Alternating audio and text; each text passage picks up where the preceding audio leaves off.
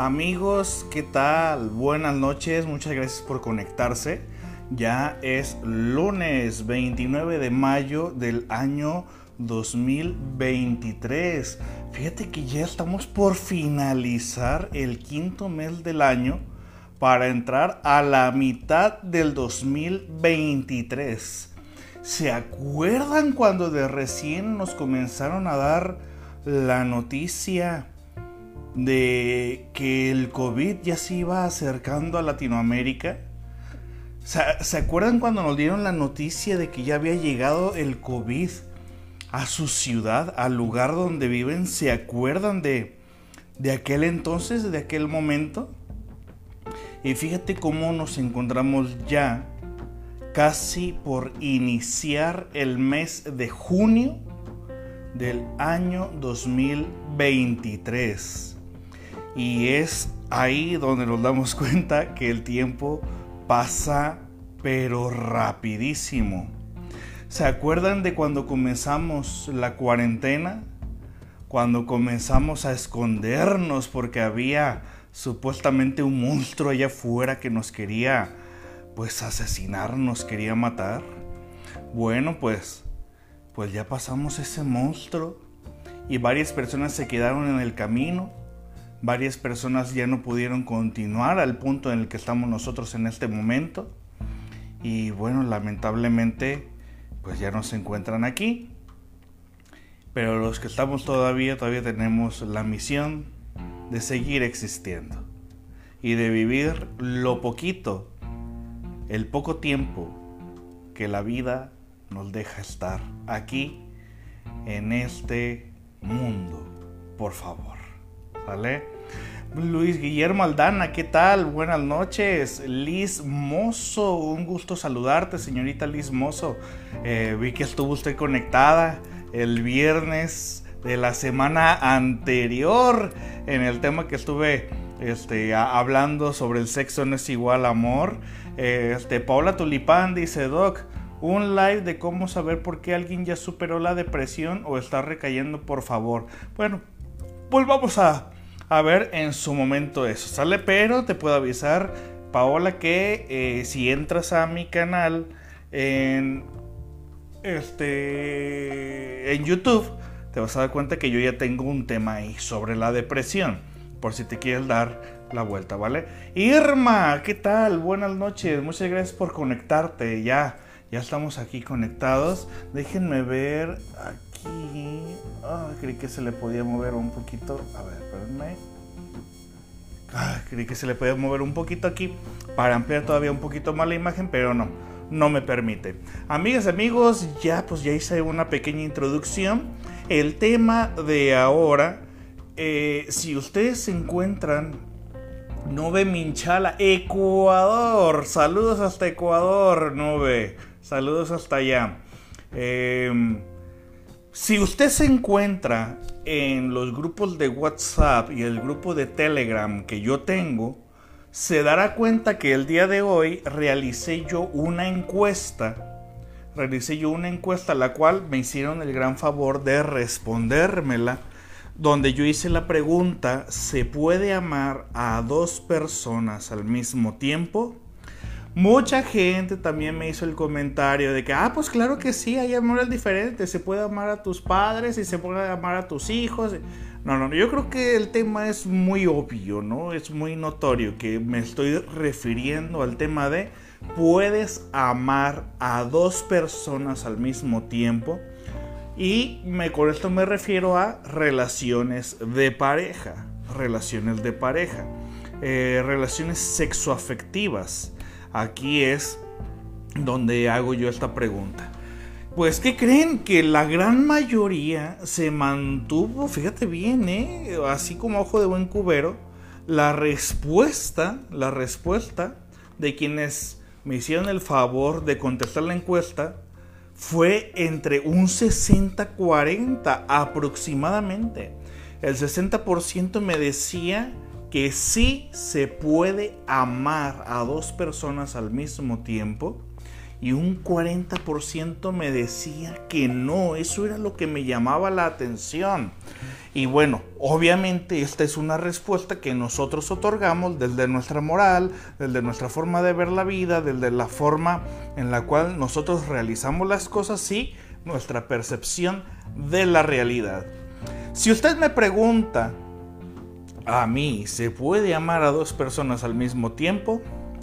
Así tal cual te voy a decir, sí, sí se puede si se puede realizar esa labor de amar a dos personas al mismo tiempo. Pero, pero, o sea, de que se puede sentir afecto por dos personas, el de que se puede sentir afecto por dos personas, claro que es posible.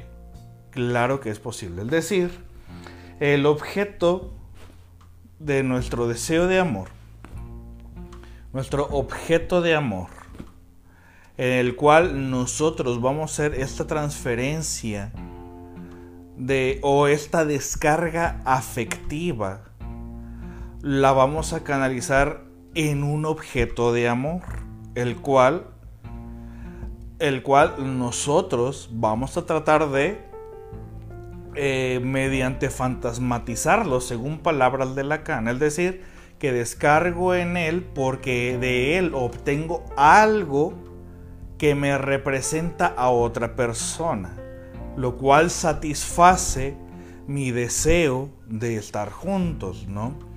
Eh, vamos a desmenuzar un poquitín la palabra amor. La pregunta es aquí para ustedes.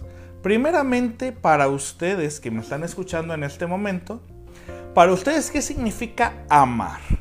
¿Para ti qué es amar? ¿Cómo sabes que estás amando? ¿Cómo sabes que estás siendo amado o amada? ¿Cómo lo sabes? ¿Cómo saber qué es el amor? El amor es un sentimiento, es una acción, es una decisión. ¿Qué es el amor? Vamos eh, si nos vamos a las canciones, hay una canción de Tito el Bambino que dice: El amor es una magia, una simple fantasía, ¿no? no, eso ya es el amor romántico, ¿no? Ese es el amor romántico donde queremos ver las cosas demasiado fantasiosas. Pero el amar de verdad a alguien, ¿qué es? ¿Qué es el amar? amar dentro de ello la estructura del amor, creo que es importante que nos vayamos a un texto de Freud en este punto, el cual este texto se llama Introducción al Narcisismo. En este texto, fíjate que Freud menciona eh, lo, lo siguiente sobre el objeto de amor. La principal función de el yo así como se lo estoy mencionando, la principal función de el yo es tratar de satisfacer al yo. El principal objeto de amor de el yo de nuestra persona es nuestra propia persona. Por lo tanto, trataremos de satisfacer a nuestra propia persona. Al satisfacer a nuestra propia persona, es una forma de demostrarnos amor. Pero, aquí te va. ¿Qué es amar a otro? Para Freud mencionaba que amar al otro era y implicaba una acción. Era una renuncia voluntaria a una parte de nuestro narcisismo. Amar, amar significa renunciar a una parte de nuestro propio narcisismo para esa parte depositarla en otra persona y considerar que vamos a amar al otro porque el otro tiene algo de mí que me recuerda a mí, por lo tanto lo voy a amar. ¿Y qué tiene el otro? El otro tiene esa transferencia, esa catexia, perdón, esa catexia de valores y eh, todo aquello que ha abierto la barrera del inconsciente, la barrera de lo reprimido, perdón, y que considero que es en el otro donde puedo fortalecer a mi narcisismo. Para el psicoanálisis freudiano, amar sería esto, renunciar a una parte de ti para depositarla en el otro, para poder amar al otro. Cuando depositamos todo nuestro narcisismo en el otro, obligamos a que el yo ame solamente al otro porque hemos depositado todo nuestro yo en el otro. Es por eso que yo eh, siempre le digo a mis estudiantes, este, cuando entramos en esta materia del análisis aplicado en la actualidad, Siempre cuando llega un paciente a la consulta, es importante que nosotros nos preguntemos en dónde se encuentra el yo del paciente. En dónde se encuentra el yo de la persona. El yo de la persona, hay personas que depositan todo su yo, depositan todo su yo, que en la pareja, en los hijos, en sus padres, en la validación, en su trabajo, en la escuela, en muchísimas cosas.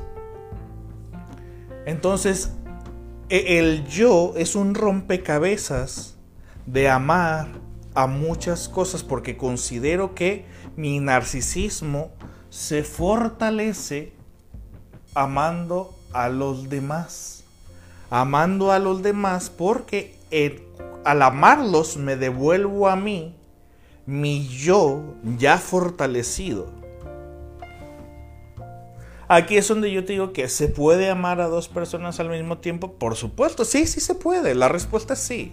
Sí se puede amar a dos personas al mismo tiempo. ¿De qué dependerá de que nosotros decidamos amar a una sola persona? De al amar a una sola persona es porque hemos decidido amar a una sola persona porque dentro de ello deseamos, deseamos que la persona a la que amo me otorgue exclusividad. Pero al otorgarme esa exclusividad, yo también en teoría, tengo que pagar el precio de la exclusividad. ¿De qué forma? Pagando con exclusividad al otro.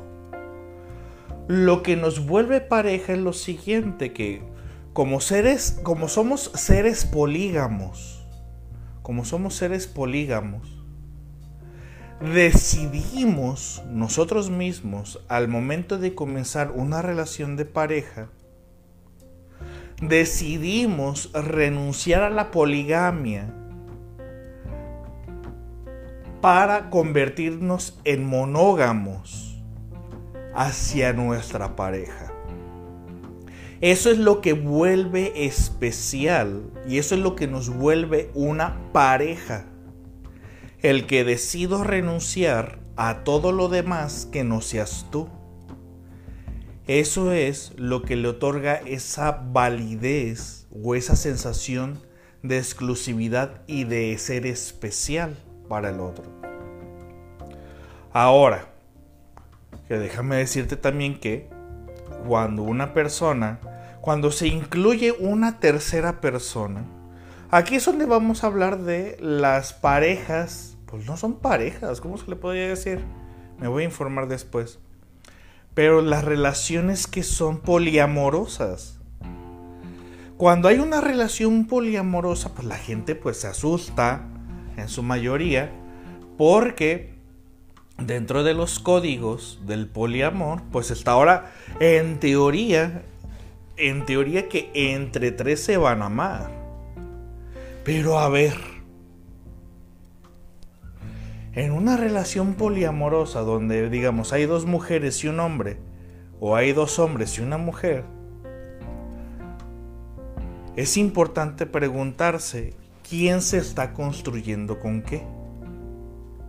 Cuando yo estoy en una relación poliamorosa, a ver, yo hombre, y que hay una mujer y hay otro hombre, pero yo me considero en este ejemplo heterosexual, estoy decidiendo yo amar al otro hombre y eso me vuelve bisexual o que me hace estar en esta relación poliamorosa.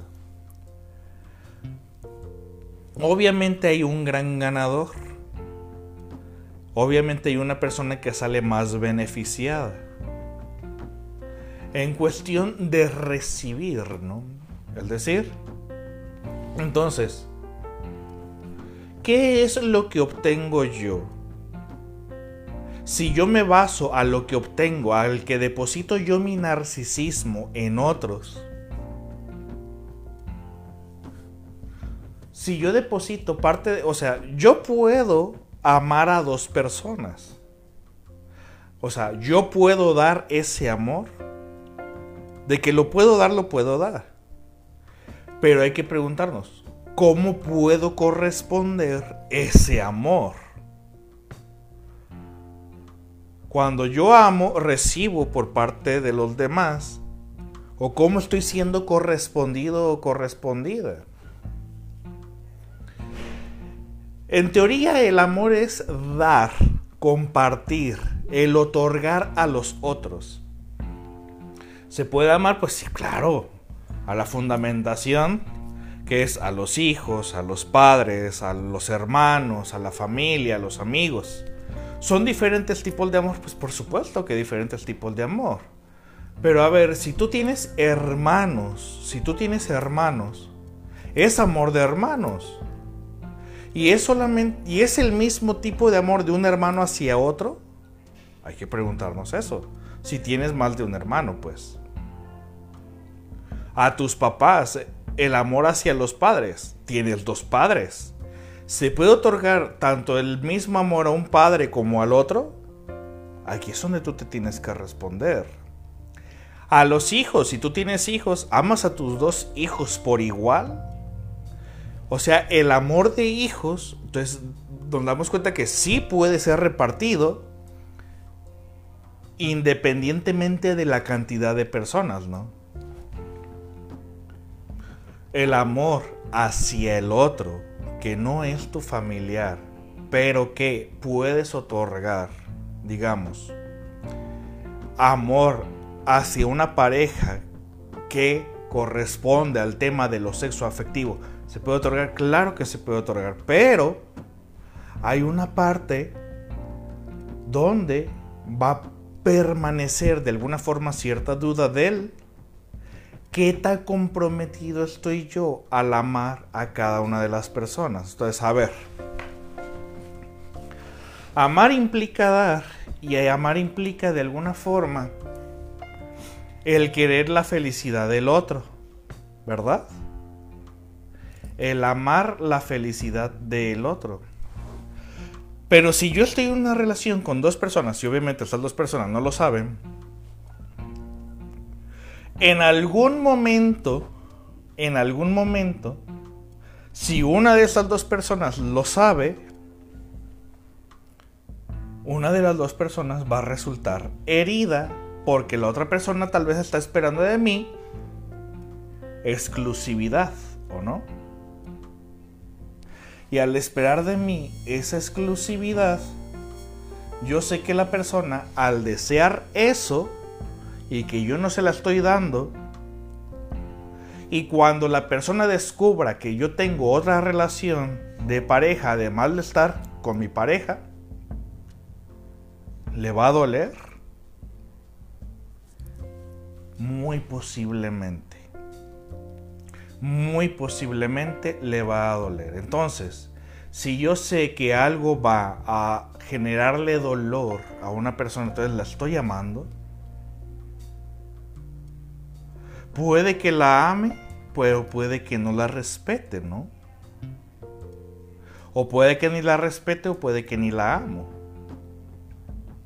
Entonces no estoy tan comprometido como creí estarlo. ¿Qué tan comprometido estoy al estar amando a dos personas? Si dentro de esa forma de amar le voy a producir dolor a una de esas personas, ¿amar es producirle dolor a alguien?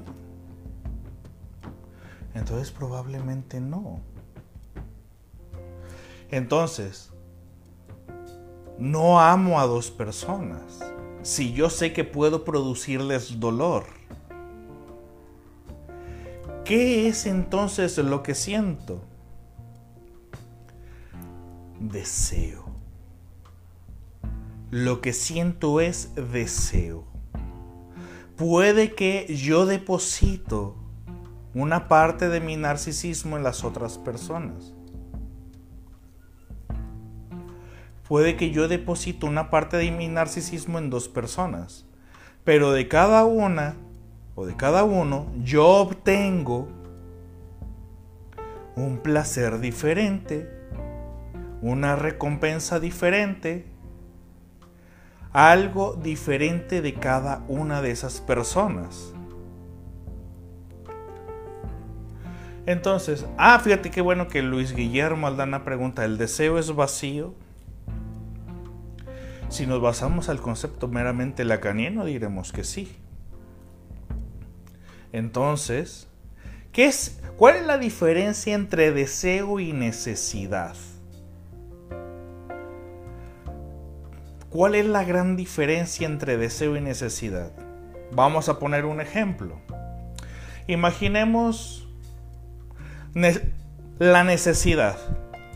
Hambre. El cuerpo tiene hambre.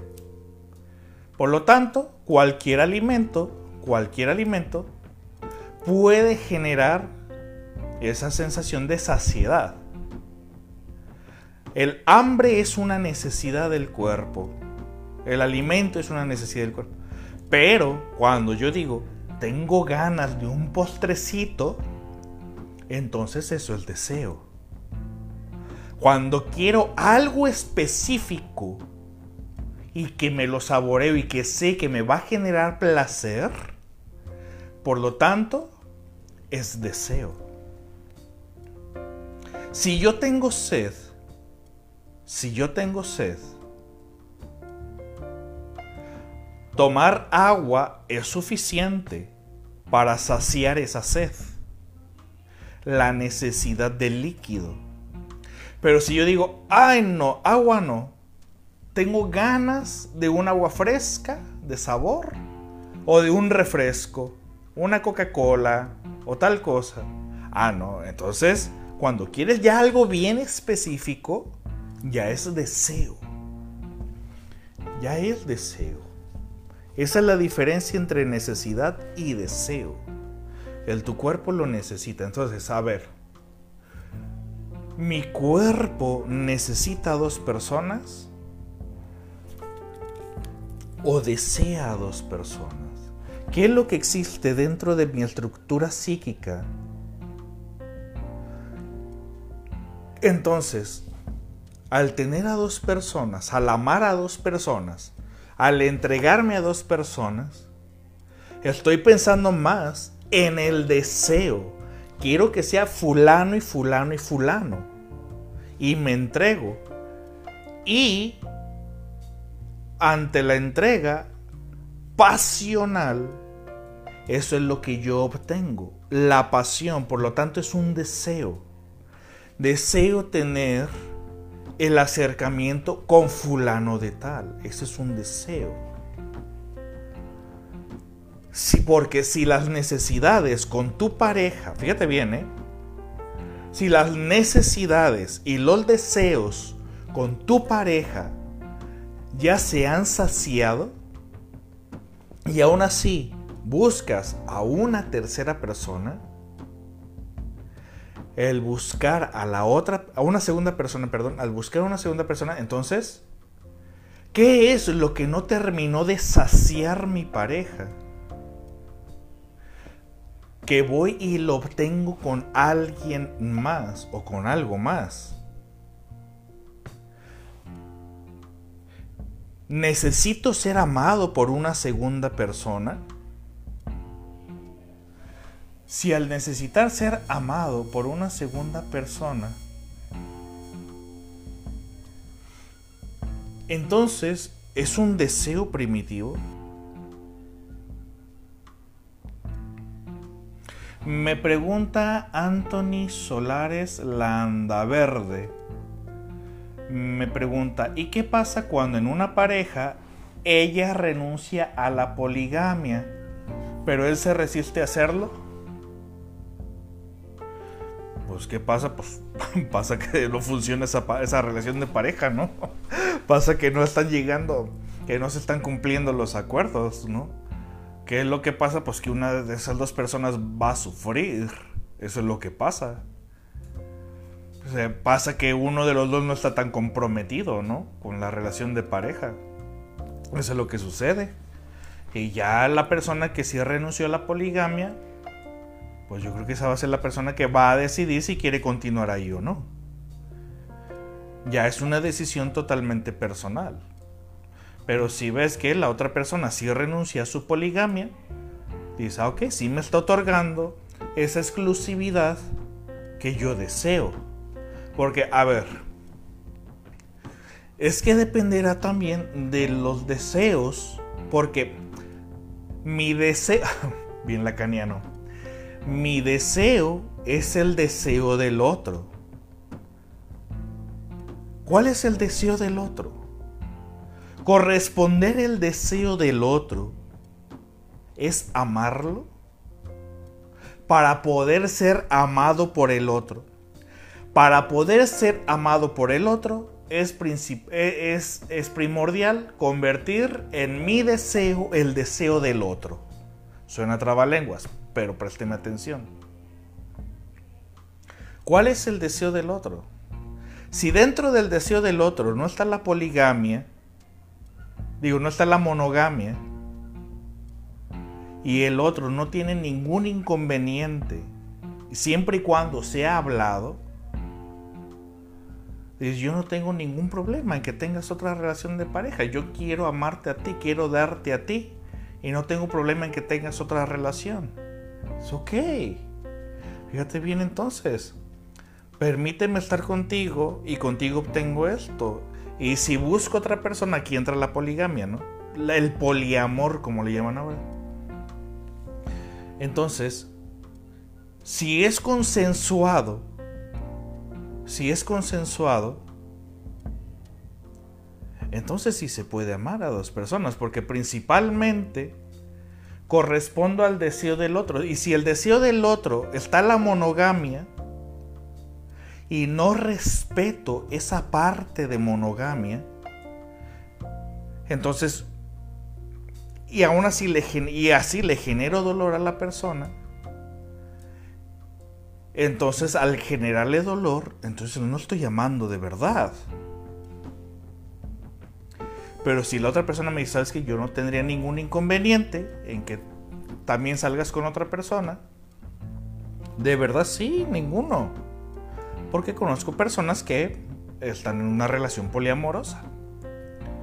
Y dice, ok, pues mira, te aviso, conocí a fulana o conocí a fulano de tal. Entonces, quiero conocerla, quiero conocerlo. Ah, ok, sin problema, ¿no? Ok. Pero aquí ya fue hablado. Y la persona dice, ¿sabes qué? Para mí exclusividad es que pues me estés diciendo a mí las cosas y haya esa confidencialidad y que siempre nos estemos hablando todo. Yo no tengo problema en que tengas también otra relación aparte de conmigo. Ok. Y hablas con esa otra persona y dices, ¿sabes qué? Yo estoy en una relación así y que pues no tenemos problema de ser poliamorosos y quisiéramos tener una relación de tres y esto te incluye. ¿Cómo ves? Ah, ok. Pero aquí ya lo hablaron. Entonces, entonces sí se puede. Siempre y cuando se haya hablado. Siempre y cuando se esté consciente. Sí se puede tener dos o tres deseos de amor. Objetos de amor, perdón. Sí se puede tener dos o tres objetos de amor. Pero siempre y cuando se haya hablado. La persona, es decir, no podemos decir que hay un mayor beneficiado. Porque si una persona te dice a ti, yo no tengo problema en que, en que otra persona se incluya, te dice, ok, la persona no está perdiendo un beneficio. El que permite, el que tiene esa flexibilidad, no es que pierda un beneficio, al contrario, o sea, ve que su pareja es feliz teniendo dos, dos parejas creo que se requiere de una gran apertura y una gran conciencia como para decir, para estar en un tipo de relación así. Obviamente no es para todo el mundo. Creo que se tiene que tener una gran confianza de sí mismo o tal vez eh, tener esa gran flexibilidad de pensamiento como para decir, ¿sabes qué? Yo no deseo exclusividad, yo no tengo problema. Yo no, deseo, yo no tengo problema en que tú tengas, este, en que, que tú no me des exclusividad a mí. Yo te la voy a dar porque quiero algo tranqui, quiero estar así muy, eh, muy en paz, todo esto. No tengo ningún problema. Si tú quieres tener dos parejas, por mí no hay problema. Yo soy una de ellas y nada más no estás incluyendo a otro. Y dice, ok, está bien. Entonces la persona que tiene dos parejas es porque ya lo habló, porque fue consensuado, porque fue aprobado, porque se permitió. Y no significa que es una falta del respeto al otro porque fue hablado. Y las personas, si así son felices, dice, ok, no tengo problema. Entonces fue hablado, fue dialogado, se llegó a un acuerdo. Entonces, Sí se, así como yo puedo amar a papá y a mamá y es amor de padres, así como yo puedo amar a mi hermano, a mi hermana, a mi prima, a mi esto y es amor en las relaciones eh, homólogas, así como yo puedo amar a mis hijos por igual, pues se puede amar por igual a dos personas. Si una persona ya te dijo que no tiene problema con la exclusividad, y la otra persona también te dice, no tengo problema. Entonces, si ninguna de las dos personas tiene problema con la exclusividad y tú quieres que ellos dos o ellas dos sí te otorguen exclusividad a ti y acceden porque es su deseo, entonces el que tiene dos parejas sí puede amar a dos personas. Sí puede que en cada una deposita una parte diferente de su narcisismo y lo fortalece obteniendo algo de cada uno o de cada una. Fortalece su narcisismo y les comparte, les otorga, les da lo que en medida de las posibilidades se permite dentro del el amor. Entonces, ¿se puede amar a dos personas? Sí. Sí se puede convertir a dos personas y hasta más en un objeto de amor. El, objeto de amor les recomiendo que lean, ya les dije, em, Introducción al Narcisismo de Sigmund Freud, léanlo. Ahí Freud explica que es el objeto de amor, ¿ok? El objeto de amor es aquel, aquella persona a la cual voy a depositar una parte de mí en el otro. Y no es que amo al otro, amo al otro porque tiene una parte de mí. Y lo hago una parte mía, lo hago como una extensión. Es por eso que cuando una pareja, cuando una relación de pareja termina y que uno de los dos todavía ama, el que ama al otro, todavía siente que, que cuando el otro se va, yo todavía siento que una parte de mi narcisismo está depositada en el otro, por eso se va con una parte de mí. Y el trabajo de los analistas es, el trabajo de los analistas es regresarle al sujeto su propio yo. Eh, Sucia Mezcua. pero a los dos se les da la misma prioridad. Ah, para esto, para esto, o sea, habemos personas, habemos personas que por nuestra forma de ver las cosas, no concebimos para nada la idea de compartir a nuestra pareja. No concebimos esa idea de, de es más, que ni siquiera volteen a ver a nuestra pareja, ¿no? Ni siquiera volteen a verla. Pero hay personas que... Por eso, por eso yo quise poner el ejemplo de los poliamorosos, ¿no? ¿Cuál es la prioridad? Creo que es importante que en esas parejitas de a tres, de cuatro, no sé de cuántos, bueno, siempre y cuando, fíjate bien, estamos hablando de las relaciones poliamorosas, obviamente, cuando tú eres el poliamoroso y tu pareja no lo sabe. pues ahí sí que cabrón, ¿no? Ahí ya no se puede amar a dos personas. ¿Por qué? Porque si a una le estás ocultando la existencia de otra persona, pues entonces ya no es amor. Ahí ya no es amor, definitivamente. si tú eres el poliamoroso y los demás no lo saben, mira qué cabrón, ¿eh? bueno, pero estoy tratando de poner el ejemplo, Susi, de cuando ya son parejas, bueno, parejas, pues parejas es de dos, ¿no?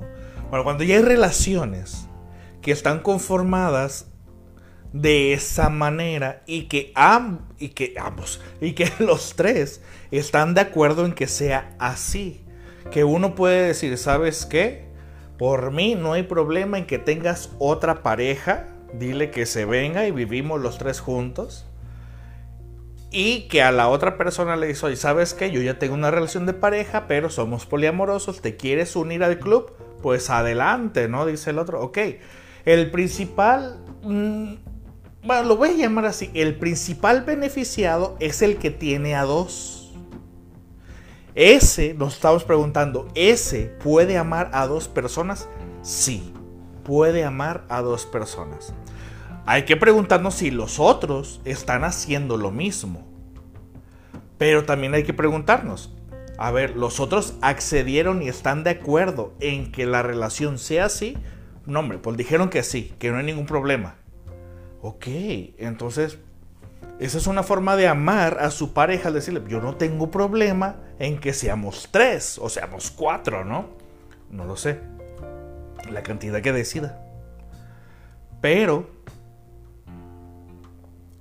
la persona beneficiada que tiene a dos, sí puede amar a dos, a tres, a cuatro. Pero lo que preguntaba Susi sobre la prioridad, bueno, creo que es lo mismo, considero que entra en lo mismo, que en el momento de discutir las cosas, a ver, ¿cómo nos vamos a organizar? Ahora sí creo que entraría el chiste ese de organícense, ¿no? creo que ya sería cuestión de cómo se organicen ellos. Ya son los códigos que ellos mantengan. Pero como les digo, para estar en una relación así, donde todos, donde todos estén de acuerdo, donde todos estén de acuerdo, eh, creo que se requiere de tener una mentalidad un tanto flexible o el que no tiene problema en que su pareja tenga otra pareja, una de dos, o ama mucho como para permitirle que tenga otra relación, o tal vez no lo ama o no la ama nada y solamente quiere estar ahí por una satisfacción. Pero el que tiene dos o la que tiene dos, sí resulta beneficiada o beneficiado y puede delegar su amor entre varios objetos de amor. Así como puse el ejemplo de si hay dos padres, ¿a quién amas más? ¿A papá o a mamá? Dices, pues a los dos por igual, ¿no? En el amor de padres. Si tengo hermanos, tres, cuatro hermanos, ¿a cuál hermano amo más? Dices, no, pues es amor de hermanos. A los cuatro, a los cinco los amo por igual, ¿no? Que si tengo hijos, si tengo tres, cuatro, ¿a cuál amas más? No, pues son mis hijos, a todos los amo por igual. Que si tengo dos parejas, ¿a cuál amas más? Creo que la persona se pondría en el punto de a los dos o las dos las amo por igual. Quiere decir que la persona sí puede delegar, fíjate bien, su narcisismo en varias partes y amar a esas partes como esa parte de su narcisismo. Es como que si tú te preguntaras a ti, ¿cuál de tus brazos amas más? ¿Al derecho o al izquierdo? Dices, no hombre, los dos por igual. Si te preguntaran, ¿cuál utilizas más? Dirías, no, pues el derecho, ¿no? Pero amo, amo, amo a ambos por igual. No quisiera estar sin ninguno. Pero si me ponen a elegir, elegiría uno más que el otro por la función que le doy. La función que le doy. Entonces aquí va nuevamente lo que yo ya les he mencionado en lives anteriores. En muchas ocasiones no amamos a las personas. Amamos la función que le damos a las personas. Y amar a la persona como tal es un acto que muy pocas personas pueden realizar. Mariana Isabel pregunta, ¿es posible mantener el deseo sexual en los matrimonios de muchos años juntos? Ya que he escuchado a muchas personas decir que el usual es que se pierda. Eh, María Isabel te respondo, ¿es posible mantener el deseo sexual? Sí, sí es posible. ¿Sabes por qué? El deseo sexual en una relación de pareja se mantiene porque si la pareja sigue teniendo actividades de pareja, si la pareja sigue jugando, sigue dedicándose tiempo, sigue viajando, sigue haciendo las cosas que les gusta, las relaciones sexuales aquí entonces se convierten en una consecuencia de lo bien que se la pasa la pareja. Es decir, hay relaciones sexuales por consecuencia del amor que se demuestra la pareja. Cuando las relaciones sexuales se convierten solamente en un objetivo, pero ya no tenemos mm, actividades de pareja, la actividad sexual se convierte ahora solamente en un protocolo y en un requisito y en un cumplir por cumplir. Y ante el compromiso, el interés va disminuyendo. Entonces, cuando la relación de pareja juega, se divierte, se la pasa bien, las relaciones sexuales son una consecuencia.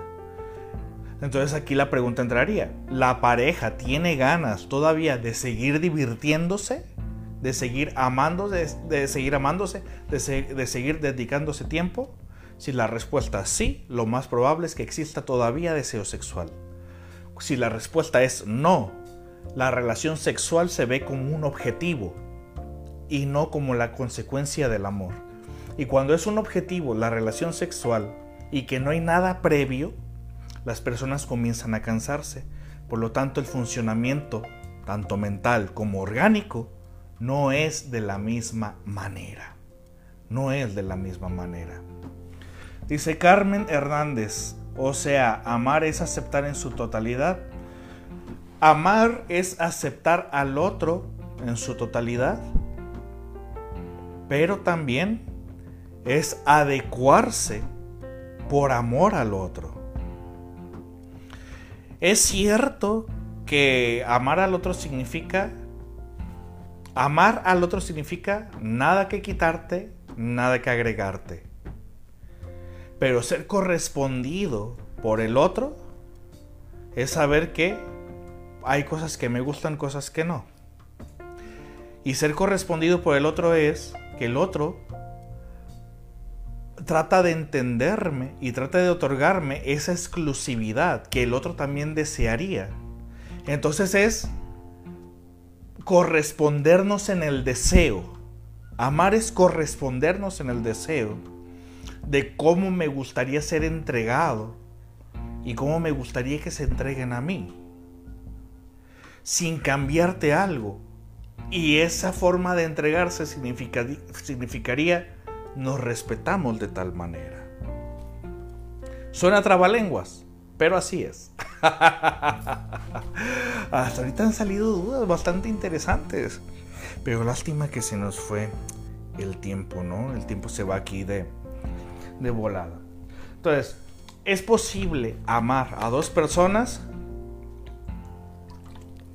Sí es posible. Siempre, porque recuerden, amar también implica y significa no dañar al otro, no generarle dolor. Entonces, si se le oculta algo al otro y después lo descubre es y le genera dolor, entonces no estabas amando como tal. Cuando se tiene que ocultar algo, cuando se tiene que mentir, entonces no del todo es amor.